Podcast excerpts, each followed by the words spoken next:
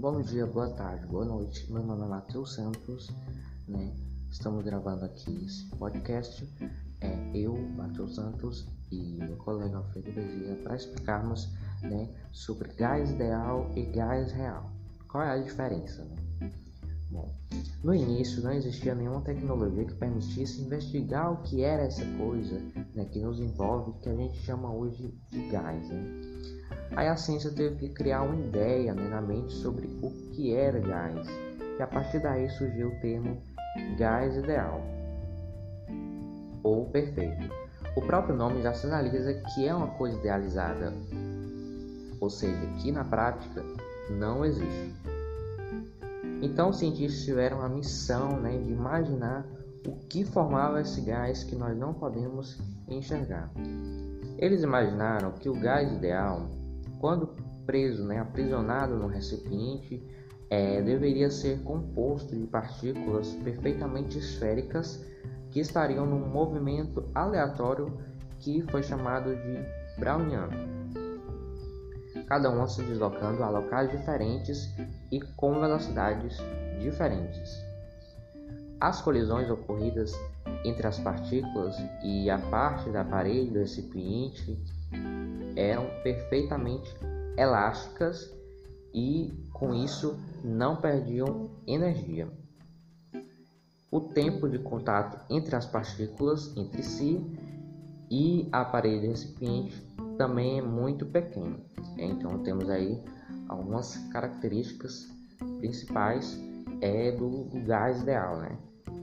Essa ideia de gás, né, de gás ideal foi sendo aprimorada, trabalhada, né, pelos filósofos para que esse, essa ideia é, tivesse uma maior correspondência, né, para que fosse melhor, é, para que tivesse a melhor compreensão dos gases reais. Né? Os gases ideais foram criados, né, foram, enfim, para que é, houvesse né, uma melhor compreensão dos gases reais que vai ser é, abordado daqui a pouco.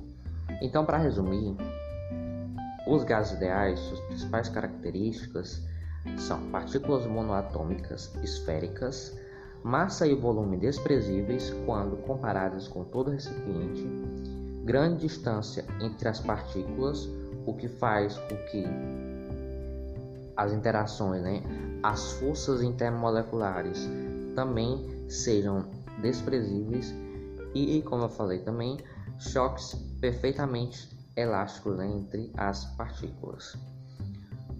Bom, e é, vale lembrar também que um molde de gás ideal ocupa um volume de 22,4 litros, independente de qual seja o gás. E que grande parte dos gases comportam-se de forma similar aos gases ideais. Bom, e agora a gente chega na parte de gás real que vai ser abordada pelo Alfredo.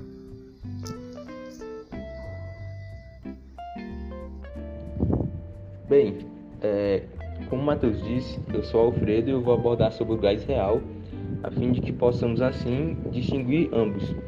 Antes de mais nada, é importante estarmos cientes do quão importante é o estudo desses gases, uma vez que nós podemos sentir estes gases, mas não podemos ver, o que torna o assunto bastante interessante. Como Matheus disse, o gás ideal é um gás que, que com o tempo, é uma ideia de gás que com o tempo foi refinada e aprimorada, até que essa ideia correspondesse ao gás real, que são aqueles gases que realmente existem, cujo algum deles são vitais para a sobrevivência da nossa espécie, como é o caso do gás oxigênio. O gás real, ele não necessariamente deve ou se comporta como um gás idealizado, pois nem sempre é perfeitamente esférico, elástico, podendo ser assim também possuir um contato variável. E é exatamente o fato de ele não ser tão perfeito quanto o gás idealizado que o torna um gás real, pois se fosse, poderia ser chamado de gás perfeito. Gás esse que dependendo de fatores específicos de temperatura e pressão. Então, recapitulando, o que difere o gás ideal do gás real é que um gás que possui característica perfeita é chamado de gás ideal, pois é uma ideia ou uma idealização de um gás. Já o gás real é aquele que, que não possui características perfeitas e sim variáveis, de acordo com fatores determinantes em tal ambiente. Então, com isso, a gente espera que tenha sido explicação fácil e todo mundo tenha compreendido. E muito obrigado. Então é isso, gente. Muito obrigado e até a próxima.